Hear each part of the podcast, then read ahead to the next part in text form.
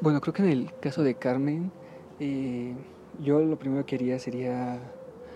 pues deshacerse de esas amistades que no son amistades prácticamente, porque solamente están contigo porque van a sacar un fin, o sea, están contigo solo por interés. Y no solo por el dinero, a veces también por, no sé, a veces solamente le hablamos a una persona porque para que nos pase las tareas, para que haga las cosas que nosotros no queremos hacer porque, no sé, tal vez es muy noble o no lo sé. y sí ha pasado mucho en la prepa. De hecho, a mí me pasó, me sigue pasando a veces que, o sea, son amistades que solamente te buscan para divertirse, porque eres divertido, porque sacas casa, porque invitas los pomos, lo que sea. Solamente te buscan porque sacan un beneficio de ti y hay que aprender a diferenciar por qué te buscan y